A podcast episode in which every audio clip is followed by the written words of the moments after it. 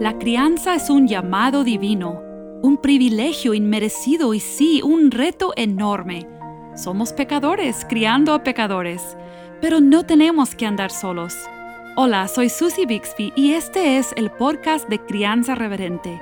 Te invito a que caminemos juntos hacia una crianza que exalta a Dios, tú, yo y nuestros hijos delante de Dios.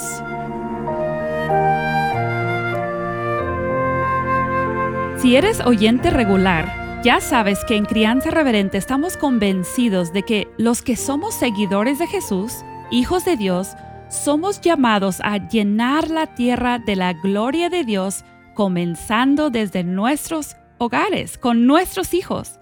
Y no podemos hacer esto sin conocer de verdad a nuestro gran Dios. Si recién te estás uniendo a escucharnos, estamos en la etapa avanzada de una serie sobre los atributos de Dios. Hemos visto ya que Él se nos ha revelado y por eso sabemos que es eterno, inmutable, omnisciente, veraz, bondadoso, entre otras cosas. Pero hoy llegamos al atributo que a lo mejor tú ya te estabas preguntando si lo íbamos a brincar y es el amor de nuestro Dios. Dios es un Dios amoroso y esta verdad nos puede transformar a nosotros y a nuestros hijos. Y para hablar de este atributo, me da mucho gusto recibir por primera vez como invitados al podcast de Crianza Reverente al pastor Sigfrido Guillén y su esposa Stephanie Michelén desde República Dominicana. Y gracias hermanos, bienvenidos a Crianza Reverente. Gracias por tomarse el tiempo para estar con nosotros. Gracias. a ti, Susi. Gracias por el privilegio. Gracias por, el, por tomarte el riesgo. Pues gracias, sí, por la invitación. Eh, Sigfrido, tú eres uno de los pastores, según entiendo, de la Iglesia Bíblica del Señor Jesucristo en Santo Domingo y también uno de los directores en el Colegio Cristiano Logos, ¿verdad? Sí, así es, así es. Nosotros aquí también, eh, pues Em, estamos en Monterrey en parte por la educación cristiana también. Entonces, eso es algo cercano a nuestro corazón. ¿Cuántos años tienes de participar en la educación cristiana? Bueno, empecé bien, bien temprano. Empecé como a los 19 años wow. en el mundo de la educación. Y desde ahí te debo tener ya casi más de 20 años. Mm. Sí, más de 20 años, como 22, como 22 años en, educación. Pues como director, eh, los últimos seis años. Ah, Pero antes de eso enseñé matemáticas, enseñé Biblia, estaba encargado de la disciplina y consejería. Oh, y ahora soy director. Mira, entonces deberías de juntarte con mi esposo, porque nosotros tenemos 21 años aquí en Monterrey y él también eh, se ha encargado de la parte de la vida espiritual, la disciplina, todo eso en el Instituto Universitario Cristiano de las Américas donde nosotros servimos. Así que, bueno, pues compartimos eso en común. Em, Stephanie, ¿nos puedes contar un poquito de, su familia? ¿Cuántos años tienen de casados? ¿Cuántos hijos tienen? Bueno, nosotros empezamos bien jóvenes. Eh, nosotros eh, tenemos 19 años de casado. A principio del año que viene cumpliremos 20, si Dios quiere. Y nuestros chicos, gracias. tenemos una chica de 16 y un varón de 15.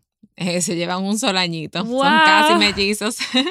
Sí, mis, mis hijos mayores igual, se llevan un año y un par de meses y sí. se disfrutan mucho. Una bendición del Señor. Amén. Entonces, están en la etapa de crianza de adolescentes. Sí. Sí, sí, sí. Para muy nosotros. divertido. Sí, exacto. Es lo que nosotros también decimos. Ya, muy divertido. Genial. Bueno, entonces entienden un poquito a los padres que están criando hijos tanto pequeños como ya adolescentes. Así que vamos a entrar en materia. Y hoy estamos hablando obviamente del amor de Dios. Entonces, eh, Sigfrido, quizás puedes comenzar, a ayudarnos a comenzar este episodio hablando de qué es bíblicamente el amor de Dios, qué significa según la Biblia.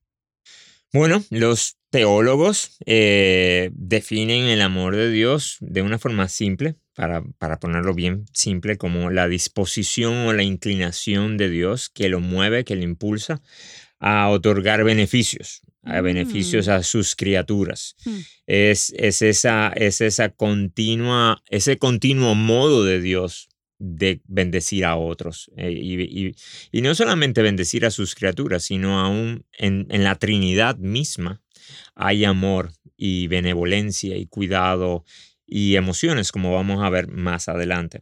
Ah, posiblemente uno de los pasajes que nosotros eh, más intuitivamente recordamos acerca del el amor o relacionado a Dios es en Primera de Juan capítulo 4, que dice Dios es amor. Y con eso lo que nos está diciendo es que Dios esencialmente en todos sus actos, pensamientos, emociones, hay amor. Hay otras cosas porque Dios no es solamente amor, Dios es luz. Eso significa que no hay eh, rastro de pecado, de maldad. Dios es santo así como los otros atributos que ustedes han estado eh, discutiendo en la, en la, serie. Pero esa idea de que Dios es amor ah, nos habla de cómo el amor está presente en todo pensamiento, por así decirlo, decisión, uh, emoción de Dios. Uh, es esencial a Él. Hay algunas características, formas diferentes en las que este atributo se ve en las escrituras, eh, cómo, cómo, se muestra el amor de Dios. Ah, ya mencioné una, eh, se ve en, primer, en Juan, en capítulo 3, capítulo 5, se hace énfasis en, en, cómo se, se muestra el amor y la consideración del Padre hacia el Hijo y del Hijo hacia el Padre. Eh, pero también hay otro, otro tipo de amor de, de Dios hacia su creación. Mm. Eh, cuando uno va, por ejemplo, al Salmo 104, ve a ese Dios proveedor que atiende, que cuida de, los suyos, y no solamente de humanos, sino se ve a toda una creación, por así decir, eh, revoloteando, animada, alegre con el Dios que tiene y mm. cómo le provee y cómo le cuida. Ah, además, otro aspecto en el que nosotros podemos ver el amor de Dios es un amor y consideración y deseo de hacerle bien al mundo en general, incluyendo el, mundo caído. Otro texto muy conocido es de tal manera amó Dios al mundo que ha dado a su Hijo unigénito. Y quizás una, una, historia que nos ayuda a entender algo de este amor de Dios hacia, hacia el mundo caído está en el libro de Jonás. Eh, todos conocemos esa historia de cómo Jonás se molestó cuando Dios eh, decidió perdonar a Nínive viendo su arrepentimiento. y, él estaba tan enojado por esto que, que Dios decidió darle una, una, lección. Y conocemos la historia de que le, hizo crecer una, una, calabaza, una planta que lo, que lo guardara del sol. Luego al otro día la quitó enviando un gusano y mandó mucho calor. Y, y, Jonás se, se, irritó contra, contra Dios, contra su situación. Hmm. Y Dios le hace pensar y le dice, ven acá, tu corazón estaba tan apegado a esta mata, a esta planta que tú no sembraste, que tú no cuidaste, que de un día a otro pereció. Y tú no pretendes que mi corazón esté apegado a 120 mil que no saben ni dónde está su mano derecha, distinguir entre su mano derecha y su mm. mano izquierda, y muchos animales. Mm. Entonces es interesante cómo, como parte del argumento que da Dios de por qué no destruir a Nínive es el apego, eh, por así decirlo, cómo, Dios está involucrado emocionalmente hacia sus criaturas, mm. incluyendo animales, no solamente eh, humanos. Interesante. La, la otra el otro aspecto que nosotros vemos o manifestación de amor de parte de Dios es posiblemente en el que nosotros más, eh, ahora mismo más vamos a enfatizar y en el que los creyentes más reflexionamos, que es ese amor ah, de gracia que Dios tiene hacia sus elegidos, hacia su pueblo, ah, hacia los que Él ha pensado de antemano eh, salvar. Y en este amor eh, de gracia, eh, nosotros podemos ver algo importante. Dios nos amó antes de salvarnos. Hay veces que mm. nosotros pudiéramos cambiar el Evangelio y pensar que, bueno, Dios nos salvó y entonces ahora aprende cómo amarnos. Eh, y resulta que en Efesios capítulo 2 en capítulo 1 nosotros vemos claramente que desde antes de la fundación del mundo Él ya nos había elegido y nosotros asumimos que fue por gracia, en amor. Así que podemos descansar que ese amor estaba mucho antes de nosotros, eh, digamos así, eh, ser amables o eh, ser atractivos para que Dios nos amara. Y eso es, eso es muy importante porque a veces nosotros estamos tratando, cambiamos el Evangelio, a veces sin querer, de tratar de lucir atractivos a Dios, ganar el mérito, hacer que Dios esté agradado conmigo para entonces eh, disfrutar más de su amor. Y, el hecho de que Dios nos haya escogido desde antes, movido por amor, eh, nos, nos debe dar tranquilidad y paz. Y por eso mismo, porque fue desde antes, ahora mismo nosotros podemos ya salvos poder disfrutar de que nada nos separará del amor de Cristo. Así que no es solamente que yo estoy tranquilo porque Él me comenzó a amar en el pasado, en la eternidad pasada, sino que ahora mismo Dios ha determinado permanecer amando, cuidando, beneficiando a, a los suyos. Así que al final, detrás de la motivación de Dios para salvarnos, estaba su amor. Pero Él no solamente eh, nos ama y nos salva, porque a veces nosotros pudiéramos pensar que es eh, amar es hacer cosas buenas por otros. Eh, Dios, Dios quería más. Dios no solamente determinó hacernos bien y dejarnos, como quien dice, apartados. Dios nos salvó para tener una relación con nosotros. Y ese es un aspecto fundamental para nosotros entender el amor de Dios. Es relacional. A, Dios no le da problemas decir o revelar que Él era amigo de Abraham. O que Jesús le llamara a sus discípulos, ustedes, ya yo no les llamaré siervos, sino amigos míos.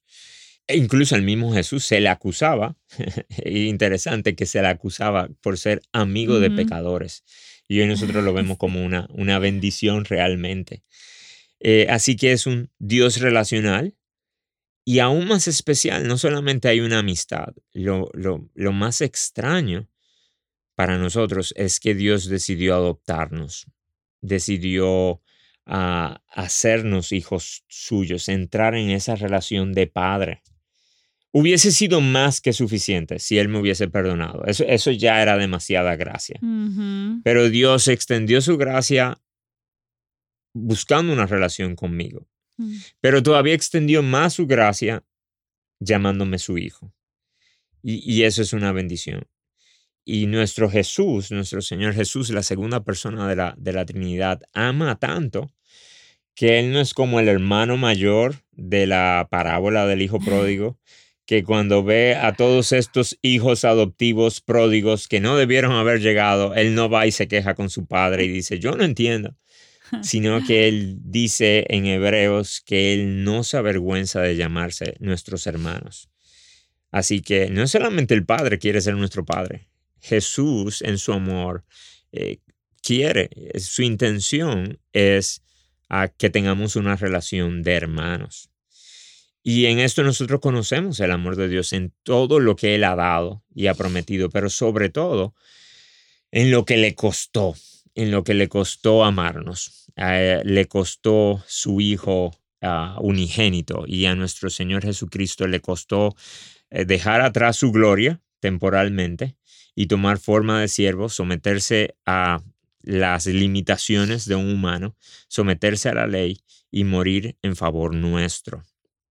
Así que ah, es un amor relacional, es un amor sacrificial, es un amor generoso. Y hoy día yo estoy seguro que a todos le gusta el, este atributo del, del, amor de Dios.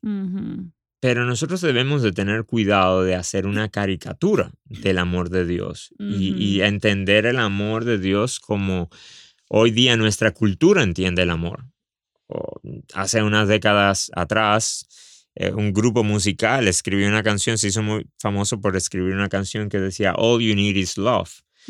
Pero si nosotros entendemos la canción, vamos a saber que no se referían al mismo tipo del amor. O, hoy día es, es común decir amor es amor o amar es amar, refiriéndose a esa a esa idea de que ya que yo amo, tengo que tolerar, tengo que aceptar, no puede haber juicio, no puede haber condenación. Pero con Dios no es así. Eh, eh, así, así no es que Dios ama. Dios puede juzgar y decir está mal, Él es inaceptable delante de mí, pero en su amor se mueve a salvar hmm. y a guardar, pero no para dejarnos así, sino para transformarnos. Eh, dice mm. en Tito que la gracia del Señor nos salva y nos enseña. No solamente nos salva del infierno y de la condenación, sino que esa misma gracia, ese mismo amor, nos enseña a vivir justa y piadosamente y nos llama a ser, a ser celosos en buenas obras. Así que ah, no tenemos que tener cuidado de pensar que el amor de Dios es ese amor que está dispuesto a cerrar los ojos y no ver nada y ser consentidor y que no le importa nuestras actitudes. No, precisamente porque nos mm. ama, les importan nuestras actitudes. Y ahí viene otro aspecto incómodo del amor de Dios, eh, que va muy relacionado a la paternidad, que es que Dios disciplina. Eh, dice en Hebreos capítulo 12, Hijo mío, no menosprecies la disciplina del Señor, ni te canses cuando Él te reprenda, porque el Señor disciplina al que ama y azota a todo aquel que recibe por hijo. Entonces, precisamente porque nos ama, tiene muchas veces que disciplinarnos tiene que muchas veces enviar cierto tipo de dolor para dirigirnos y, y sacarnos de ese camino de, de, peligro o para revelar ídolos en nuestra vida y nosotros poder acercarnos a Él.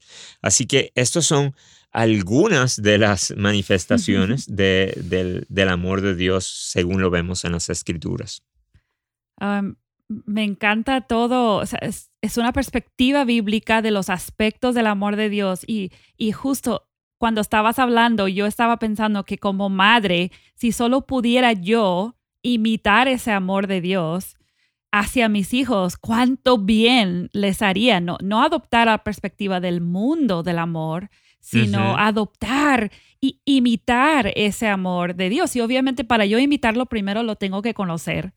Em, pero muchas gracias por eso. para mí ha sido de bendición escucharte y recordar estas verdades. Y eh, Stephanie, quizás eh, puedes ayudarnos un momento a pensar, ok, estas son las verdades. Este es nuestro Dios. ¿Cómo esto podemos traerlo a la vida real? ¿Cómo, ¿Cuáles son las oportunidades que pudiéramos tener de conversar o mostrar esto con nuestros hijos? Bueno, Em, yo diría que lo primero es que solo podemos ofrecer de lo que nosotros tenemos y de lo que está lleno en nuestro corazón. Así mm. que diría que lo primero es pedirle a Dios cada día que nos llene de los frutos de su espíritu, del amor, gozo, paz, paciencia, benignidad, bondad, fe, mansedumbre, templanza, mm. muy necesaria en la crianza, aparte de pedir la sabiduría que Él ya prometió a todos los que se la pidamos. Eh, muchas de las maneras como les enseñamos del amor de Dios es a través de nuestro propio carácter y a través de esos frutos del Espíritu que no son más que un reflejo, como un espejo del mismo corazón de nuestro Dios. Eso es hermoso, pero al mismo tiempo es una encomienda muy grande y de verdad que Dios nos ayude.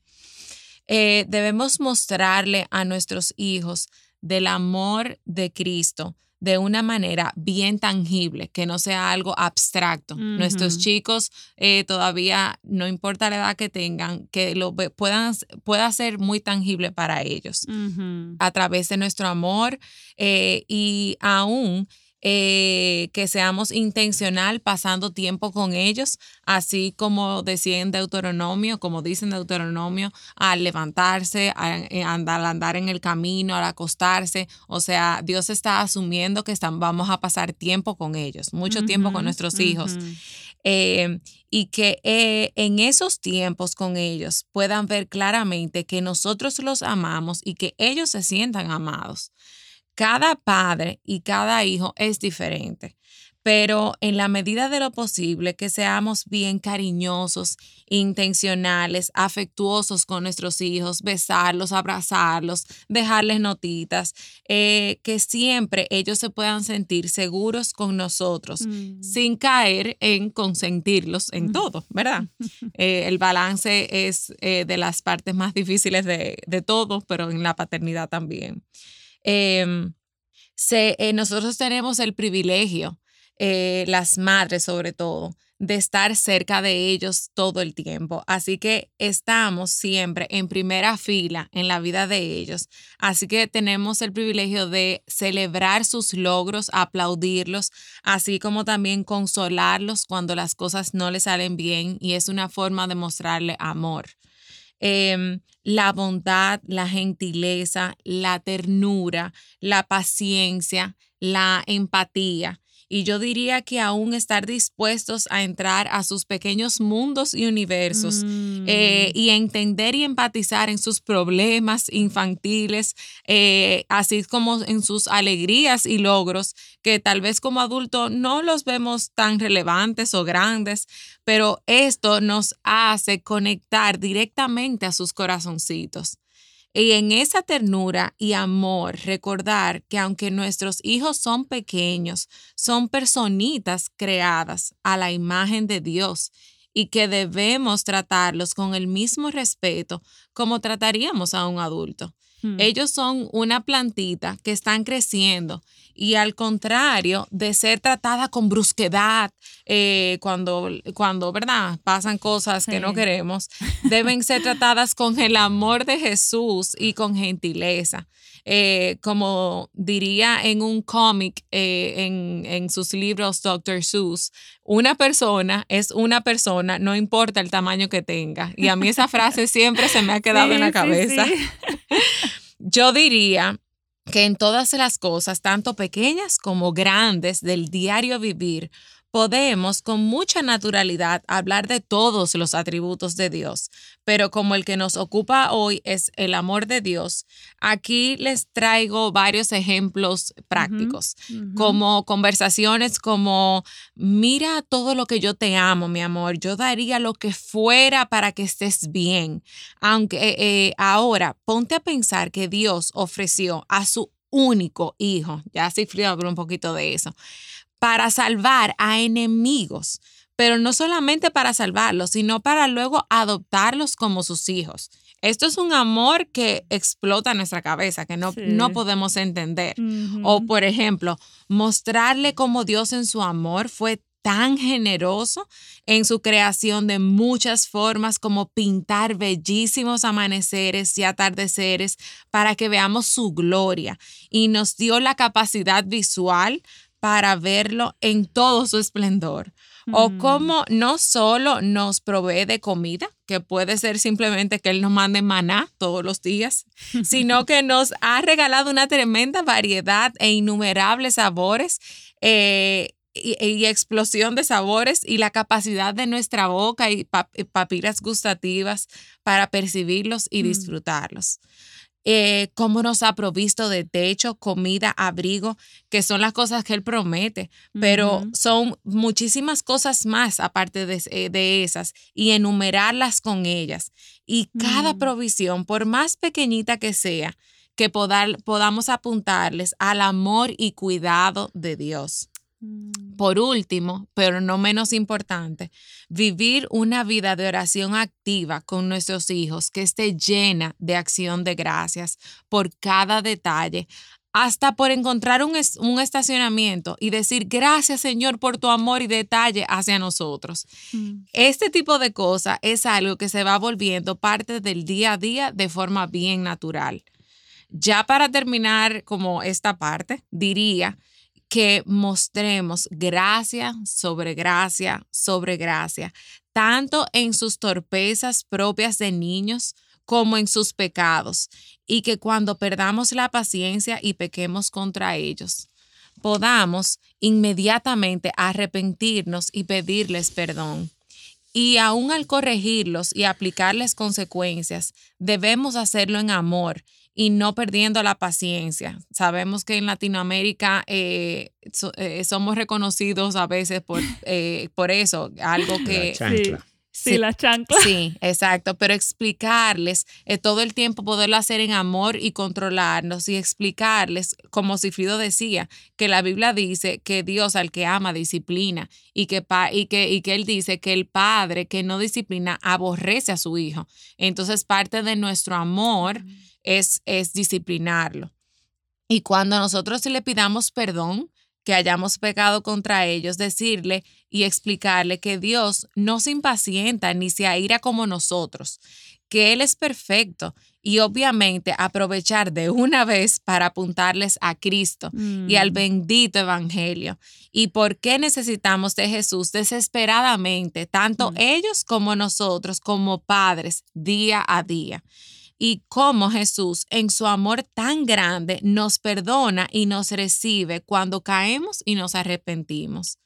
Debemos promover mucho la apertura de nuestros propios pecados y pedir perdón oportuno eh, hacia nuestros hijos, así como controlar nuestros impulsos pecaminosos de nuestra carne para que nuestros hijos nunca sientan miedo de nosotros, sino que siempre, aún ellos hayan pecado, puedan tener la confianza de acercarse a nosotros y, y, que nosotros podamos recibirles con el mismo amor con el que Jesús nos recibe a nosotros día a día a pesar de nuestros pecados. Me encanta ese equilibrio, esa combinación, ¿no? Nosotros podemos imitar el amor de Dios, pero entendemos que nunca lo haremos de manera perfecta. Entonces, incluso cuando pecamos en contra de nuestros hijos con falta de amor, es una oportunidad para apuntarlos a ese amor perfecto del Padre que se mostró al mandar a su Hijo,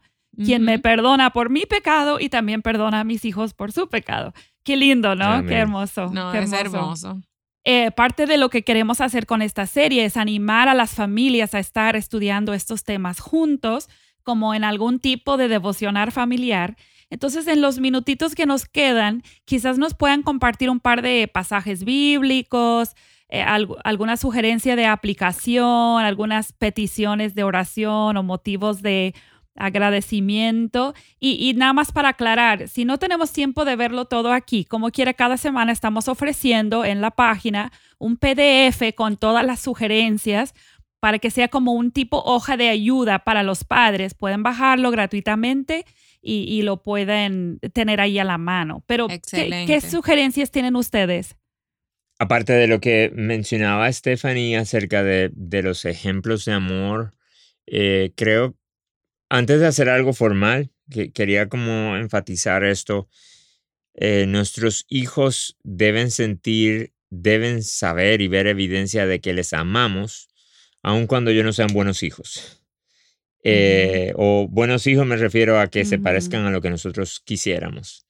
Eh, porque hay veces que pudiéramos sentir o mandar el mensaje a nuestros hijos de yo te amo y estoy feliz contigo ahora que tú estás haciendo lo que yo quiero. O, o estás siendo obediente.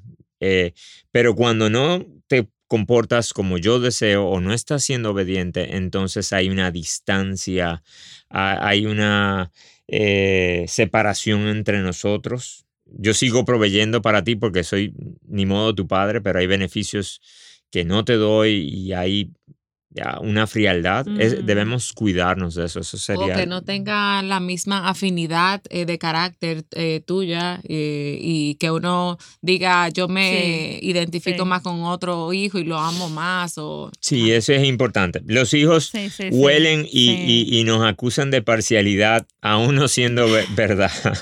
Así que con más razón nosotros cuidarnos de, de hacer eso.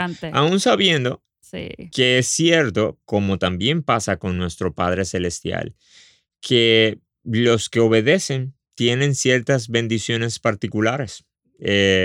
una, una, relación más particular, más abierta, más deleitosa con su padre. Sí. O, sea que desobedecer sí tiene consecuencias y sí va a afectar la relación. Pero yo no te amo en función de tus obras. Puede ser que nuestra relación a veces se deteriore por mi pecado y tu pecado, pero no está en función de tus obras como hijo. Ah, ahora, hay cosas que nosotros eh, podemos hacer, como tú mencionabas, pasajes. Hay muchos pasajes muy famosos y muy breves, como el que habíamos leído en Primera de Juan capítulo 4, que dice Dios es amor. Ese sería muy sencillo para, para niños pequeños. Y luego de eso uno va ajustando. a otro pasaje que pudiera ser importante es Romanos 5, capítulo 8 que dice, Dios muestra su amor para con nosotros, que siendo aún pecadores, Cristo murió por nosotros. Y, ahí uh, tratar de enfatizar con asombro y con fascinación el que me amó siendo un pecador, en mi peor condición. Eh, y Él me amó y entregó a su Hijo. Ah, pero hay un pasaje más extenso que yo les animaría a considerar, porque es un pasaje que habla acerca de Dios y acerca de, nosotros, qué deberíamos estar haciendo nosotros. Y está en Juan capítulo, en primera de Juan capítulo 4, versículo 7. Ah, dice, amados, amémonos unos a otros, porque el, el amor es de Dios. Todo aquel que ama es nacido de Dios y conoce a Dios. El que no ama no ha conocido a Dios, porque Dios es amor. En esto se mostró el amor de Dios para con nosotros, en que Dios envió a su Hijo unigénito al mundo para que vivamos por Él. En esto consiste el amor, no en que nosotros hayamos amado a Dios, sino que Él nos amó a nosotros y envió a su Hijo en propiciación por nuestros pecados. Amados, si Dios nos ha amado así, debemos también nosotros amarnos unos a otros en ese pasaje es mm, bastante largo, ya eso debe ser como para casi adolescentes si lo van a memorizar, aunque un niño pudiera memorizarlo. Pero abarca todo. Pero, pero es un pasaje en el que pudieran como familia estar hablando de, mira las iniciativas de Dios, mira el amor de Dios, mira lo que se logró en Cristo, pero también mira nuestra respuesta. Si nosotros hemos recibido ese amor, la, deberíamos responder con amor, no solamente a Dios, porque en Primera de Juan también dice, es muy fácil amar a Dios, a quien tú nunca has visto.